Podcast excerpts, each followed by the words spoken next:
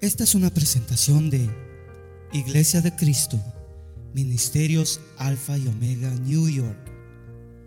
Si desea más información de este ministerio, como lugar, horario de actividades, visite nuestro sitio de internet. La dirección es ayoni.org. A Y O N. Allí encontrará diferentes recursos y enlaces a nuestras plataformas sociales que deseamos sean de bendición para su vida. Bendiciones. Tome su asiento, por favor, amados hermanos. Durante las dos últimas reuniones hemos estado, bueno, yo les he estado hablando acerca de la importancia de que nosotros tengamos una buena visión espiritual. No dudo de que usted y yo tenemos abiertos los ojos de nuestro corazón o los ojos de nuestro espíritu, los ojos espirituales. Pero la pregunta que le recalcaba y me recalco a mí mismo es, ¿qué tan abiertos tengo eh, mis ojos espirituales? En otras palabras, ¿qué tan bien miro? Sí veo, pero la pregunta es, ¿qué también veo.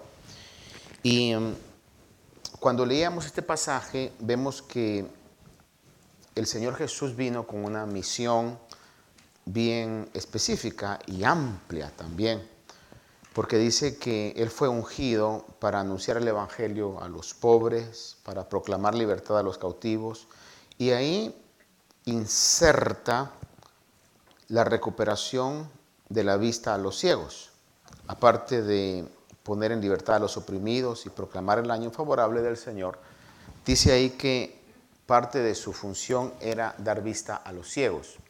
Y aunque físicamente lo hizo, dio vista a ciegos físicos, pero es, esto se amplía más, no solamente a dar vista física, sino a dar visión espiritual, a que la gente pudiera ver la realidad del mundo espiritual, no solamente de lo bueno del mundo espiritual, sino también de lo negativo, de lo malo.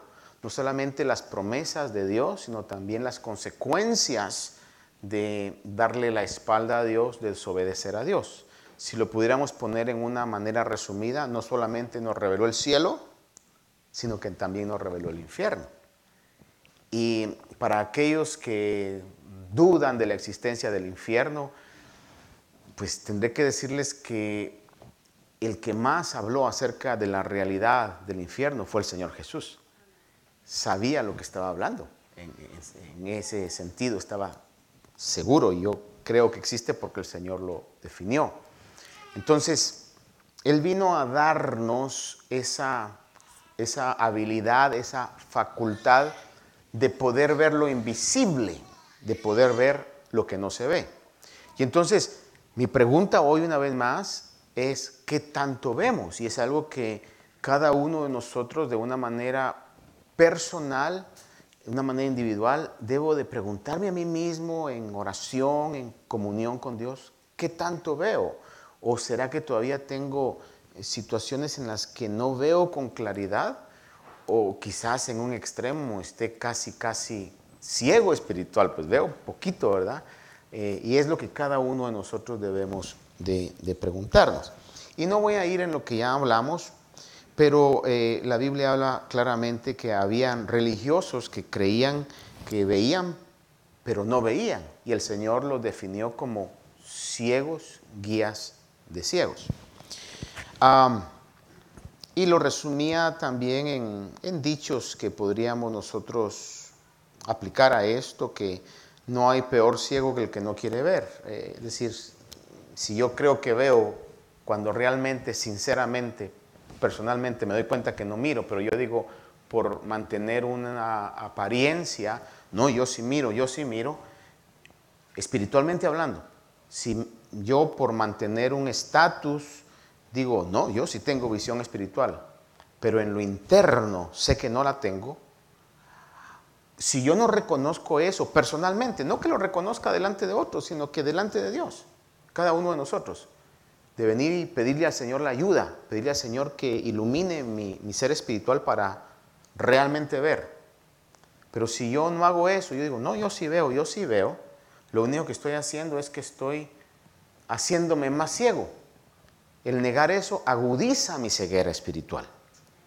Lo que el Señor quiere es que yo pueda venir delante de Él. Dice la Biblia que un corazón contrito y humillado el Señor no desprecia.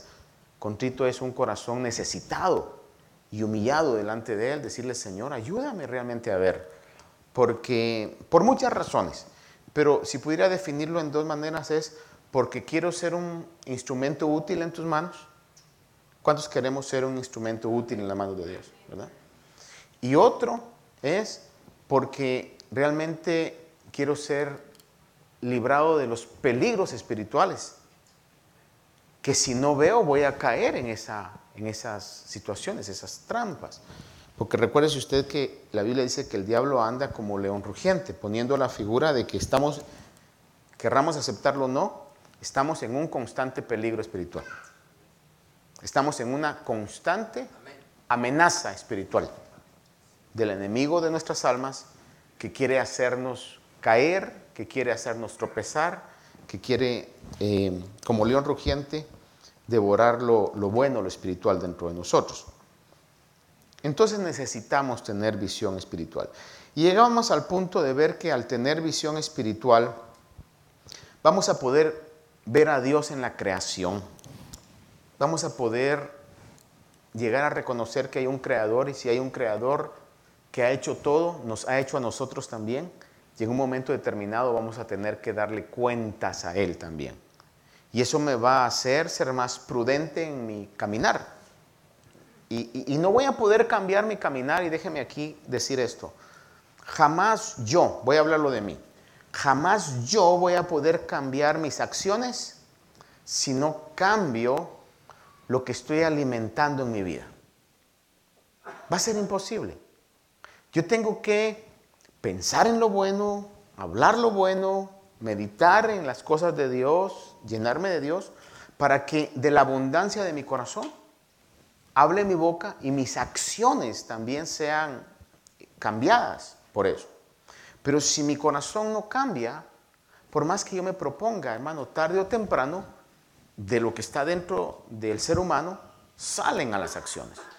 Entonces, si queremos nosotros que hayan cambios en nuestra vida, tenemos que cuidar qué es lo que ingerimos. Y esto, valga la redundancia, también se manifiesta en lo físico, ¿verdad?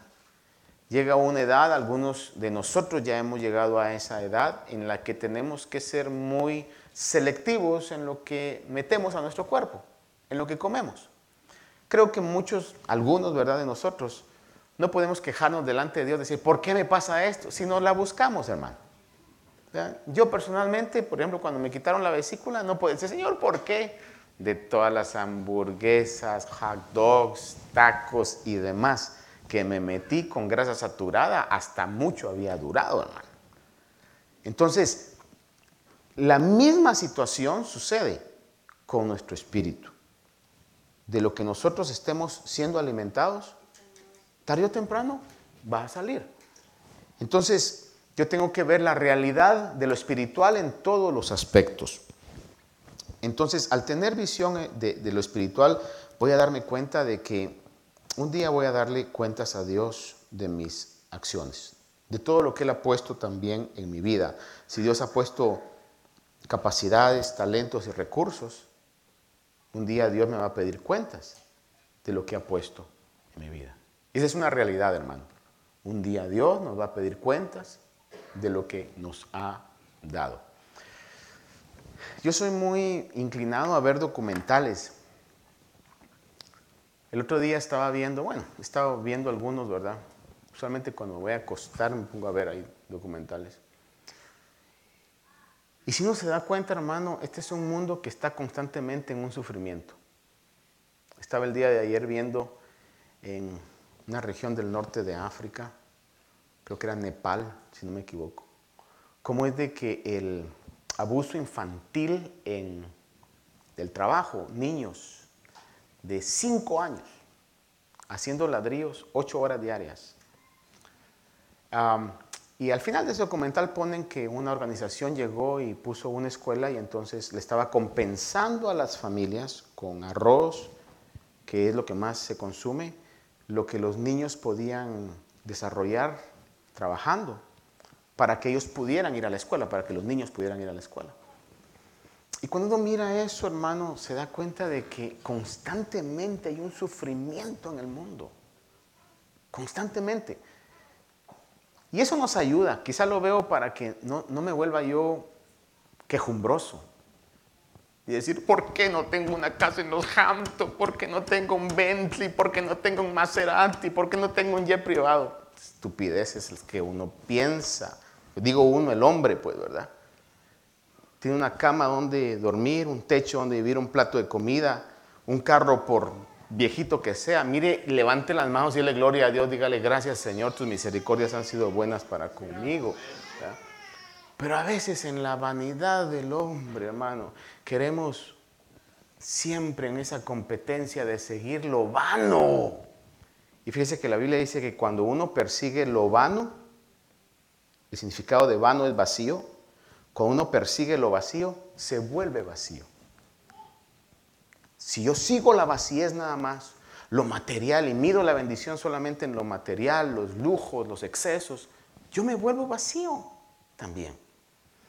Y entonces, al ver todo eso de la realidad de, lo espiritual, hermano, verlo con esos ojos en lugar de uno ignorar las cosas, eh, poder ver la, necesidad, creo que eso nos va a llamar a que podamos nosotros eh, pues consagrarnos para que el Señor nos use para su gloria, para que podamos ser instrumentos de bendición para todos aquellos que Dios quiera bendecir a través de nosotros.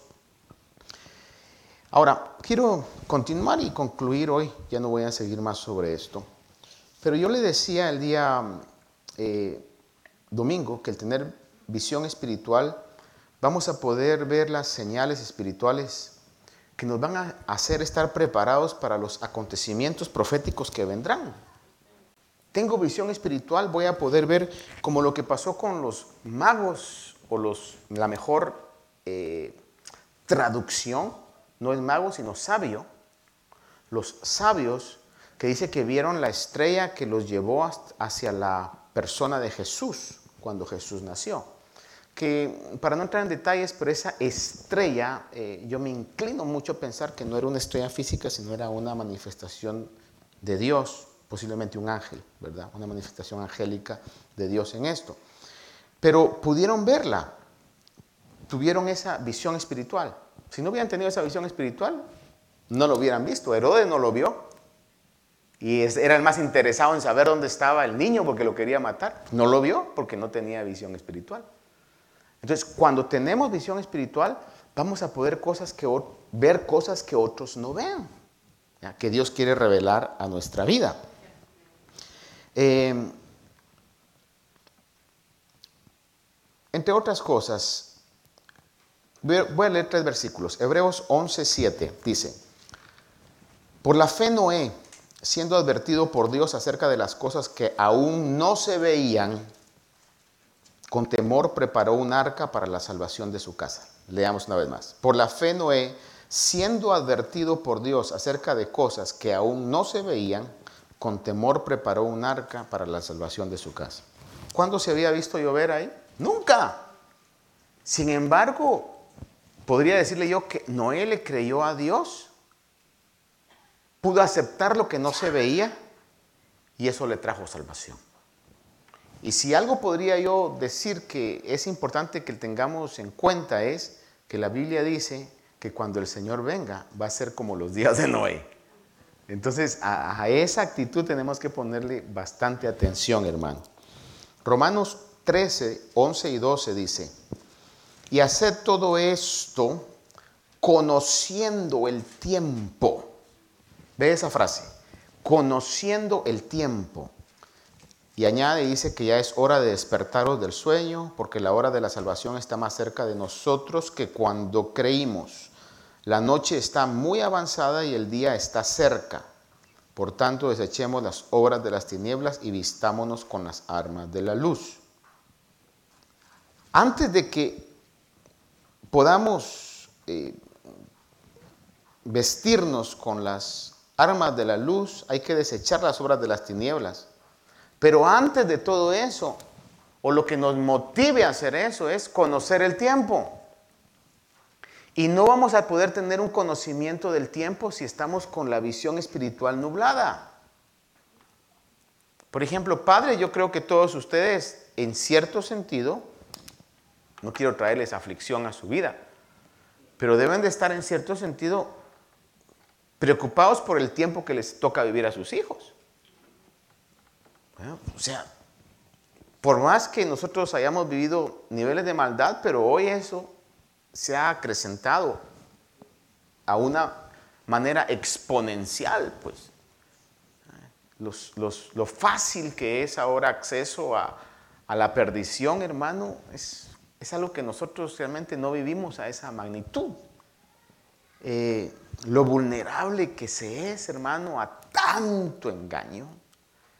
Entonces, eh, de una u otra manera, yo creo que ustedes, padres, deben de estar ocupados, para no decirle preocupados, ocupados de poder estar conscientes del tiempo que estamos viviendo.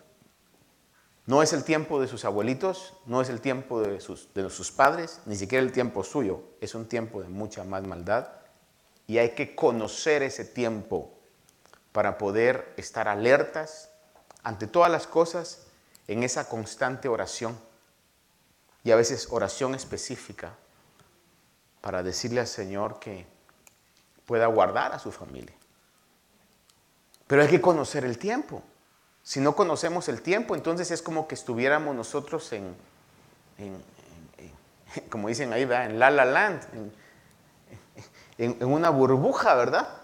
Y, y realmente estamos viviendo, según las palabras del Señor, en medio de una generación torcida y perversa, donde el príncipe de este mundo, el Dios de este mundo, lo identifica la Biblia, es Satanás. Pero es importante conocer el tiempo. Hebreos 10:25 habla y dice, no dejando de congregarnos como algunos tienen por costumbre, sino exhortándoos unos a otros y mucho más al ver que el día se acerca. ¿Qué está hablando ahí? Del día del Señor, que va a manifestar el final de la era como nosotros la conocemos. Y ese día se está acercando cada vez más. ¿Qué tan cerca está? No lo sé. Dios me permita nunca tener la imprudencia de decirle, tal año va a venir el Señor, lo cual me sigue asombrando cómo hay gente que sigue diciendo. Por ejemplo, hay a lo menos dos personas que yo sé que andan diciendo, en el 2023 viene el Señor. Y le aseguro, por mí que venga, créame, por mí que venga. Pero le aseguro que pasa el 2023 y van a inventarse cualquier otra cosa ahí. Y ese no es el problema, el problema es que la gente le sigue creyendo. Pero e, en ese sentido, hermanos, ¿cuándo va a venir el Señor? No lo sé, pero eh, lo que sí sé es que está más cerca que el día de ayer. Y que de acuerdo a lo que vemos nosotros alrededor del mundo, lo que nos lo que debemos hacer, nuestra, nuestra ocupación debe ser, ¿estamos listos? ¿Estamos preparados? Estamos constantemente en esa búsqueda, buscando la irreprensibilidad. Cuando digo irreprensibilidad es, todos cometemos errores, pero estamos enmendando, estamos corrigiendo nuestros errores delante de Dios y delante de aquellos también que hemos cometido errores. Porque eso es lo que Dios nos pide. Dios no nos pide perfección. En este cuerpo es imposible alcanzar una perfección, pero sí podemos alcanzar una irreprensibilidad de constantemente llegar delante de Dios y decirle, Señor, ayúdame a no seguir cometiendo los errores que he cometido. Entonces, al tener visión espiritual, veremos las señales que nos harán estar preparados para los acontecimientos proféticos que vendrán. Y hay señales que diariamente están sucediendo alrededor del mundo en el clima, en la política, en los movimientos religiosos. Siguen surgiendo hombres que dicen que son Jesús o que son el ungido, que son el Cristo. Y si usted se pudiera poner a pensar, diría, ay, pues ¿quién les va a creer, pastor? Son cientos y miles de personas las que lo siguen. Cabalmente hoy estaba viendo una entrevista que le hacían a uno que le decía, pero bueno, si tú dices que eres el Cristo, dice, ¿qué señales haces ah, para que pueda convencerme a mí que tú eres el Cristo? Y la persona le contestaba, decía, las señales son señales espirituales, dice. ¿Y cómo puedes tú también cumplir las profecías que se dijeron acerca de Cristo? Y él decía, porque una de las cosas es que dice que él sería rechazado y hay un montón de gente que me rechaza. Y entonces el que le estaba preguntando, que es un, teólogo muy preparado, que son los que trato de escuchar, le decía, ok, entonces, si tú dices que tú eres el Cristo, ¿qué dirías tú que te diga yo que yo soy el Cristo? Y le decía, no, es imposible, tú no eres el Cristo. Ah, entonces, si tú no estás aceptando que yo soy el Cristo, estás rechazándome. Entonces, en mí se está cumpliendo la señal del verdadero Cristo, que tú dices que se está cumpliendo. Y el otro se quedó, no, no, pero... Y ahí me dio una lección, ¿verdad? Porque la Biblia dice que estemos preparados para presentar defensa de nuestra fe. Por Dios es que en el Evangelio no es nada más de, ay, qué buen mensaje, pegó como, como 100 gritos, pero ¿qué dijo? O sea, a ver, tenemos que llegar a ver qué es lo que dice la Biblia y estar preparados para de una manera objetiva, con una verdad, poder rechazar todos esos movimientos que vienen. Hermanos, porque es una de las señales.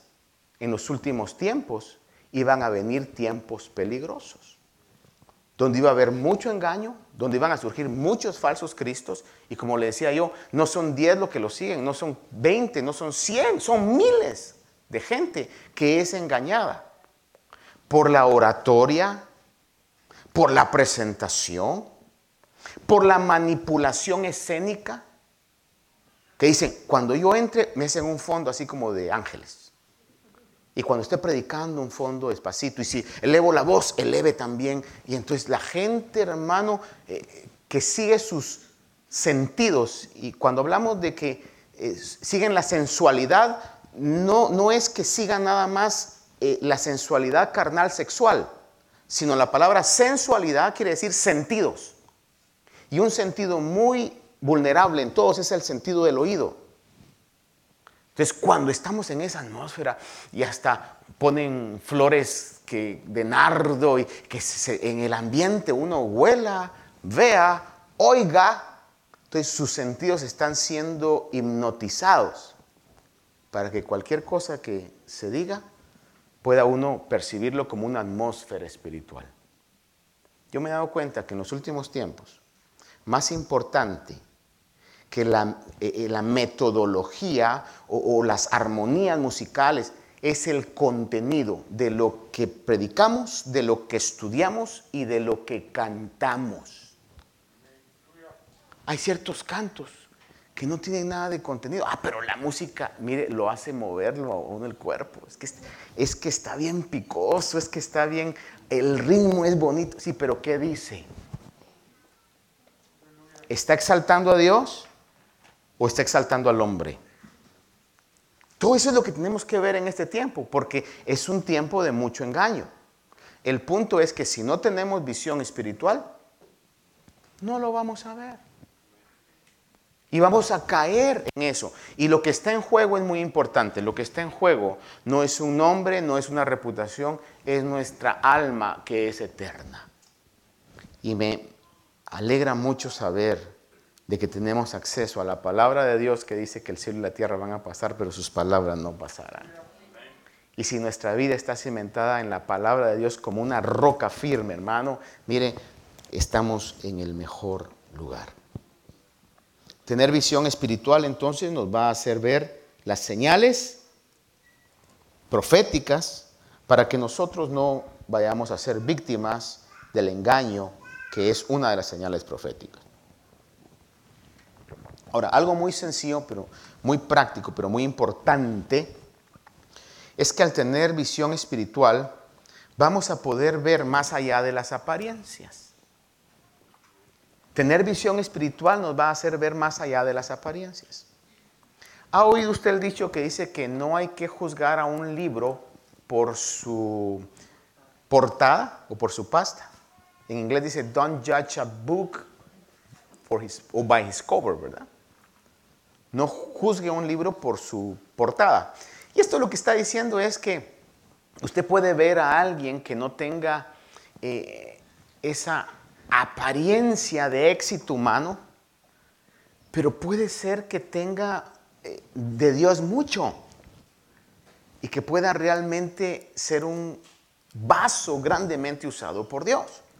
Esto no es nada raro en, el, en la historia bíblica. Pasó con el Señor Jesús. En Isaías podemos ver que dice que no tenía hermosura ni parecer. Isaías 53, 1, 2. Le leo y dice, ¿quién ha creído a nuestro mensaje? ¿A quién se ha revelado el brazo del Señor?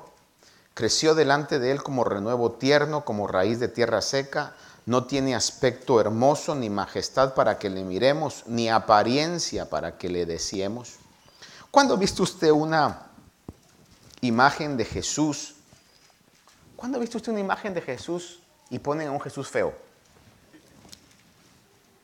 Todas las imágenes de Jesús usted lo mira y dice, wow, qué guapo era mi Señor. Pero si voy a lo que la palabra de Dios dice, es decir, no era destacado en su apariencia física. Si no, quizás Judas hubiera dicho, cuando lo iba a entregar y le dijeron, ¿y, cómo lo identificamos? Hubiera dicho, no, hombre, va a ser bien fácil. Miren, todos los demás son promedio, son average. Van a ver ahí el tipo es modelazo. No, Judas dijo, ¿saben qué? Se confunde entre la gente. Entonces le voy a tener que dar un beso para que ustedes vean quién es. Y sin embargo, como dice el Salmo, era el más hermoso de los hijos de los hombres. La gracia se había derramado en sus labios. El apóstol Pablo experimentó esto.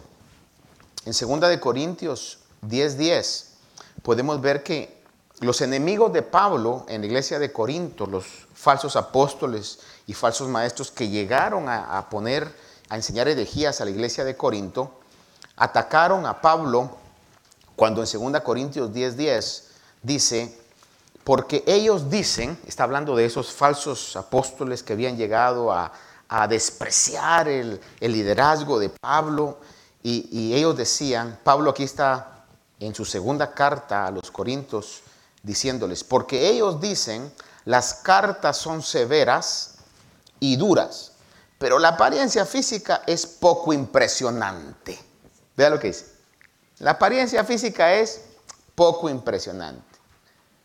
Y la manera de hablar, menospreciable. ¿Por qué razón? Porque el apóstol Pablo, y él lo dice en, sus cartas, cuando yo fui a vosotros no fue con superioridad de palabras. No llegué utilizando palabras de alta escuela, sino llegué dándoles un lenguaje que entendieran. Y los que llegué a predicarles es la sencillez del Evangelio, a Cristo crucificado. Sin embargo, esa palabra causó un efecto espiritual en la iglesia de Corinto. Pero luego vinieron unos falsos apóstoles y falsos maestros a querer, pues, infiltrarse o se infiltraron y comenzaron quizás con mucha elocuencia, con mucha presentación, a querer despreciar lo que Pablo decía. Y decían, su apariencia es menospreciable, no es nada eh, elegante el tipo. ¿Cómo iba a ser elegante si lo habían maltratado, lo habían apedreado, lo habían latigueado 39 veces, 39 latigazos, tres veces, hermano? Eh, hermano, Pablo era un hombre que cargaba cicatrices, decía, cargo en mi cuerpo las marcas del Evangelio. Que estaba hablando, tenía, hermano, quizás deformadas algunas partes de su cabeza. Si le pegaron la nariz, de haber tenido la nariz quebrada. El, tipo cuando lo miraba decía, ¿y eso es Pablo? Sí, llevaba en su cuerpo las marcas. Sin embargo, vemos quién es Pablo. Si yo le preguntara hoy del Nuevo Testamento, si Dios nos concediera hoy del Nuevo Testamento conocer a una persona aparte del Señor Jesús, ¿a quién le gustaría a usted conocer?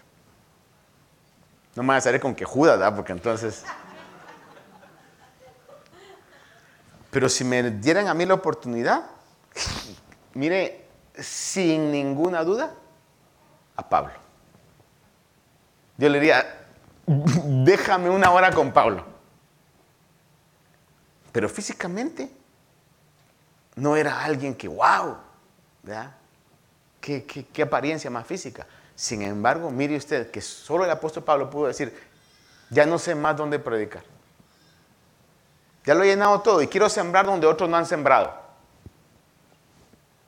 El que tuvo la experiencia más maravillosa de, la gloria de Dios, aparte de Juan, que tuvo la revelación del Apocalipsis, que él dice, y fui llevado al tercer cielo y vi cosas que no puedo expresar.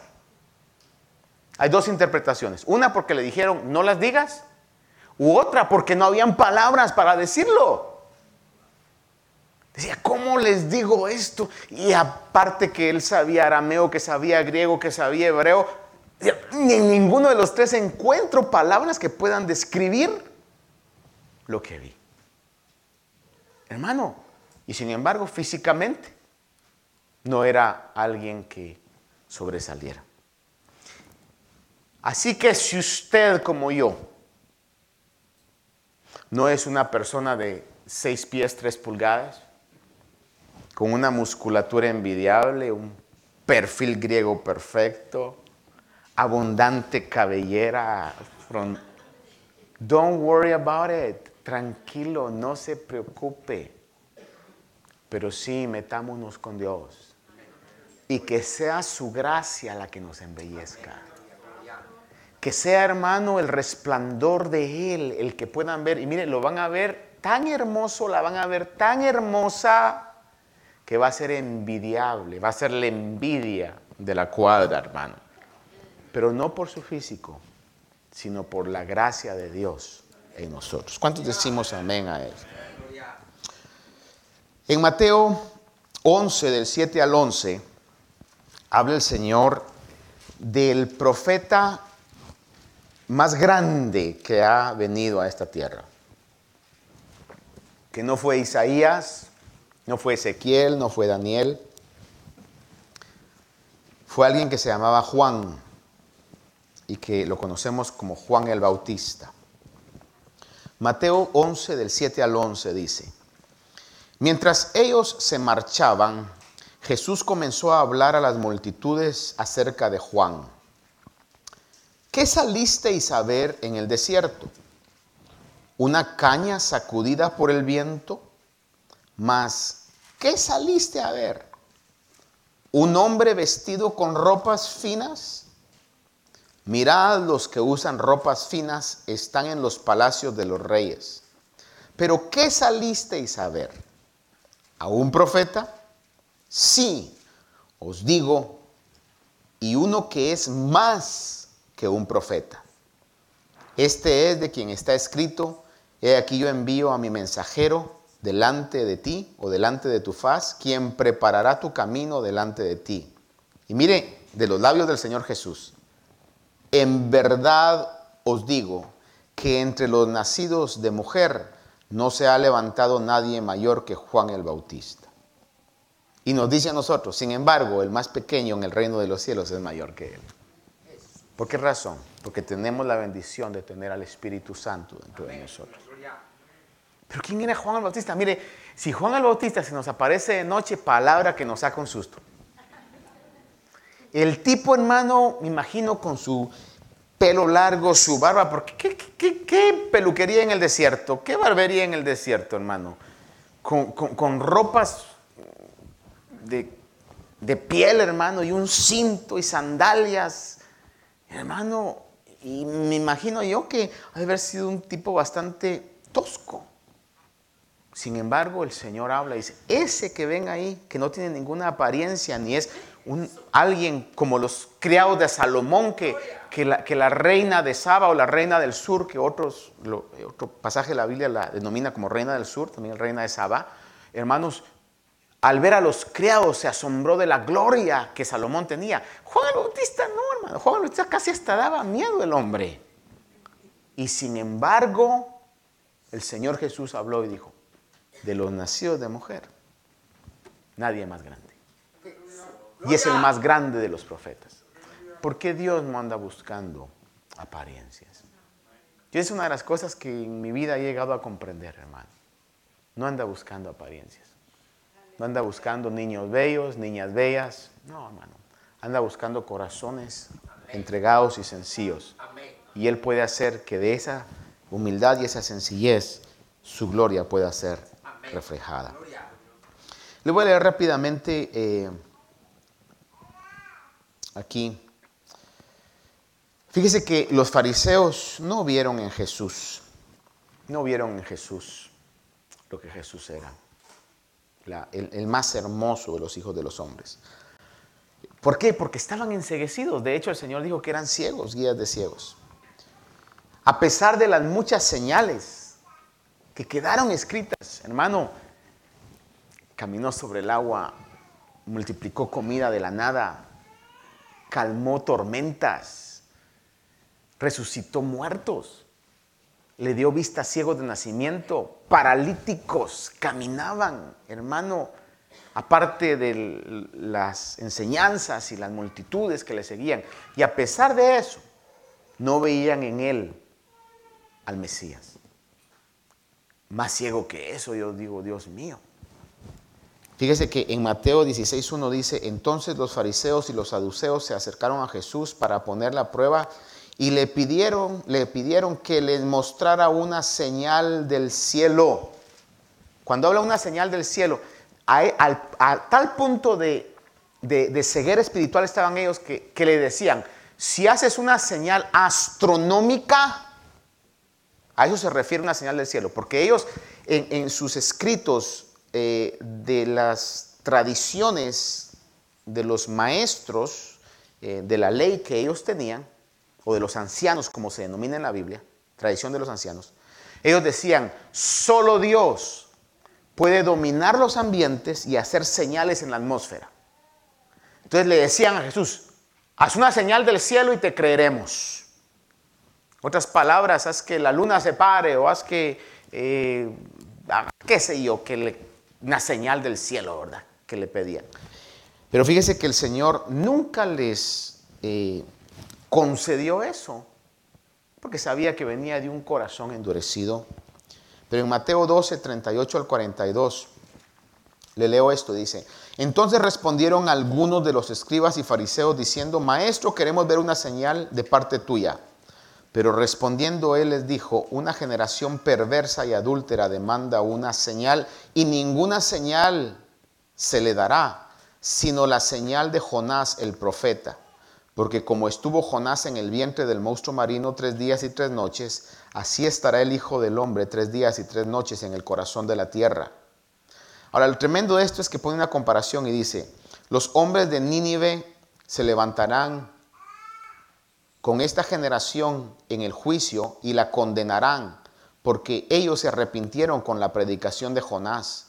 Y mirad, algo más grande que Jonás está aquí. La reina del sur se levantará en esta generación el juicio y la condenará, porque ella vino desde los confines de la tierra para oír la sabiduría de Salomón. Y mirad, algo más grande que Salomón está aquí. Pero ellos no lo podían ver a pesar de las señales. No lo podían ver. ¿Por qué? Porque estaban enseguecidos. Y creo que usted se recuerda de la historia de Jonás, ¿verdad? De los ninivitas. ¿Qué fue lo que vieron los ninivitas? Le voy a decir, la Biblia no lo dice, pero le voy a dar mi opinión. No la tome como que fuera la palabra de Dios. Simplemente en una lógica personal de mm, la mente de Martín Azurdia, yo llego a creer que lo que ellos vieron fue un hombre que había sido vomitado por un pez, que decía que era profeta, que olía a mar, o a líquidos digestivos de monstruo marino. Ha de haber salido bravo. Eso es lo que vieron. Y si alguno lo vio, dijo, wow, ese tipo lo, salió de la boca de un peso, de un monstruo marino. Eso fue lo que vieron. Algo insólito. Y, y salió proclamando un mensaje. Un sencillo mensaje. La señal que vieron fue esa. Y lo que salió diciendo fue, de aquí a 40 días, se, se destruye. Y para mí que debe haber salido con bravo, con cólera diciendo eso. Obviamente el libro nos revela que él quería que eso pasara. Humanamente él quería que eso pasara. Porque cuando los ninivitas se arrepintieron, se pusieron en ayuno desde el rey hasta el perico, y el Señor vio y se arrepintió y los perdonó, podemos ver al final del libro del profeta Jonás que estaba enojado. Y dijo, yo sabía que eso ibas a hacer. ¿Qué nos está diciendo? Que él realmente llegó, se puso en un lugar alto y dijo, ahorita showtime. La, la presentación va a comenzar. Ahorita les llueve del cielo, se sale el mar y un tsunami, algo pasa ahorita. Y de repente se da cuenta que nada pasa. Eh, de donde yo soy se mordió, hermano. Decían los cuates ahí, se puso braca, se puso bravo, hermano. Pero se puso, hermano, para echar balazos. Eso es lo que quería Jonás. Sin embargo, en esa señal, ellos se arrepintieron. Sin embargo, cuando Jesús resucitó, que fue evidente que resucitó, que les constaba a ellos que, que resucitó, porque los soldados lo dijeron, a costo de su vida lo dijeron, y ellos tuvieron que pagar a los soldados para que dijeran una mentira, dijeran que se habían llegado a robar el cuerpo del Señor ni aún así pudieron ver. ¿Se recuerda usted que el Señor habló en Lucas, si no estoy mal, 19, donde habla acerca de el rico y Lázaro, de esa historia? Algunos dicen que es parábola, para mí simplemente es una historia que el Señor hizo. De aquel hombre rico que hacía fiestas y había un mendigo que se llamaba Lázaro y que los dos se murieron. Lázaro estaba en el seno de Abraham y el rico estaba en el Hades. Y el rico le decía, Padre Abraham, envía a Lázaro. Porque si miran a Lázaro, mis hermanos se arrepienten. Y hermano,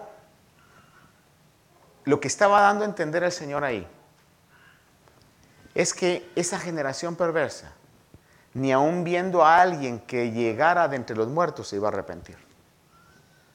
Porque el Señor resucitó y ni así se arrepintieron. Lázaro resucitó después de haber pasado el tiempo que ellos decían, el alma está rondando alrededor del cuerpo muerto, era la creencia judía que ellos tenían. Entonces el Señor esperó que pasaran los días para que esa creencia ya no tuviera validez, resucitó a Lázaro y ni siquiera así se arrepintieron. Porque después perseguían a Jesús y perseguían también a Lázaro para volverlo a matar. Mire lo terrible de la ceguera espiritual. Y como le digo yo, yo creo que aquí todos vemos. Amén. Digan amén los que vemos. Pues la pregunta es, ¿qué tan bien estamos viendo? Esa es la pregunta, ¿qué tan bien estamos viendo? Y que podamos ver que Aquellos que no creen cuando usted les predica el Evangelio es porque están ciegos. Y le debo decir algo, no depende de usted. Yo estoy en contra de una expresión que muchos dicen, dicen, la gente se pierde por causa suya. No, Señor. Si dependiera de nosotros los humanos, si ni siquiera nosotros podemos salvarnos a nosotros mismos. No es que la gente se pierda por causa nuestra, pero una cosa sí es cierta, Dios nos ha mandado a que prediquemos el Evangelio. Y eso sí nosotros debemos de tomarlo en serio. Predicar el Evangelio. ¿Quién se va a salvar? ¿Quién se va a perder? es cuestión de Dios. Pero lo que sí nos corresponde a nosotros es hablar el Evangelio. Y lo podemos hacer con un tratado, lo puede hacer con una invitación. De hecho, ahora en la guía de oración, hermano, que ustedes, los que están en la vigilia de oración, tienen, y los que no están, pues los invito a que se unan, hermanos. Una hora a la semana, que usted pueda involucrarse en esto. Va a ver que uno de los puntos ahí yo les puse que le pidamos al Señor que este lugar se llene con gente necesitada. Pidámosle al Señor, unámonos, seamos específicos en eso. Y a la misma vez también para que el Señor ponga en cada uno de nosotros el deseo de hablar de Cristo. Hermano Marlon hablaba hoy decía que Dios nos use para hablarle a nuestros familiares, compañeros de trabajo, gente que está alrededor nuestro. Ese es trabajo que nos corresponde a todos nosotros. ¿Quién va a oír? Depende de Dios. Lo que nosotros tenemos que hacer es hablarlo. Y si alguien es transformado por nuestras acciones, por favor, no nos creamos, porque somos siervos inútiles. Y si alguien recibe el Evangelio y es transformado, no es porque nosotros hayamos tenido algo especial, sino es la gloria de Dios en vasos de barro el que hace eso. Amén. Entonces, hermanos, ¿qué tanto vemos? Y aquí ya, para terminarle y luego concluirle. Al tener visión espiritual también veremos las victorias espirituales y también los enemigos y pelearemos para conquistar lo que Dios nos ha dado. En Lucas 10, 17 al 18 dice, cuando el Señor envió a, a 70 de sus discípulos, no los apóstoles, sino gente que lo seguía, dice, los 70 regresaron con gozo diciendo, Señor, hasta los demonios se nos sujetan en tu nombre. Y él les dijo, yo veía a Satanás caer del cielo como un rayo. Porque si alguien tenía visión espiritual era el Señor Jesús. Y al ver eso dijo, yo veía a Satanás caer como un rayo. Y en Números capítulo 14, verso 8 y 9, se relata que cuando Moisés envió a los espías a conquistar la tierra prometida o Canaán, eh, regresaron obviamente dos nada más de los doce que había enviado.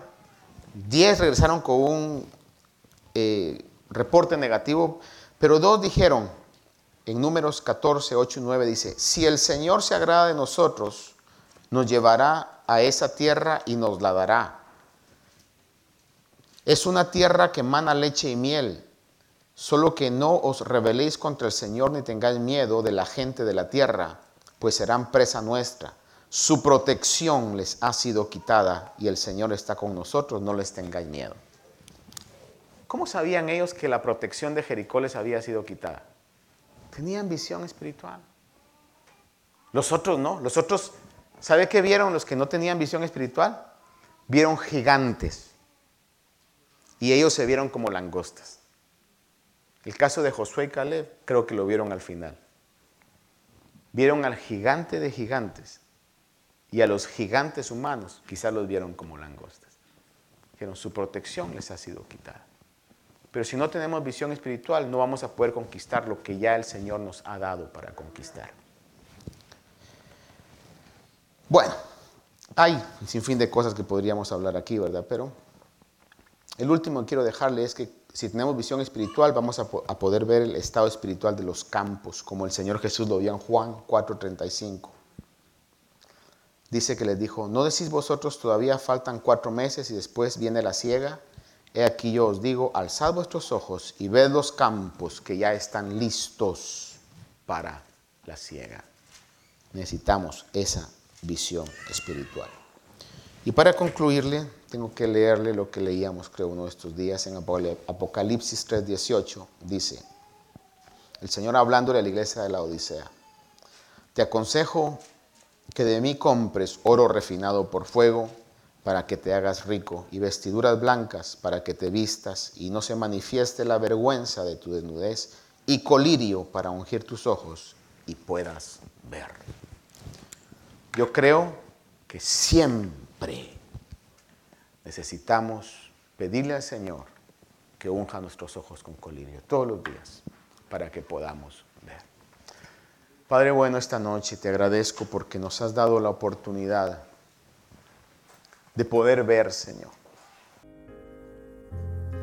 Esperamos que esta meditación haya bendecido su vida. Si desea más información de este ministerio, como lugar, horario de actividades, visite nuestro sitio de internet. La dirección es ayoni.org. A Y O N Y.org. Allí encontrará diferentes recursos y enlaces a nuestras plataformas sociales que deseamos sean de bendición para su vida. Bendiciones.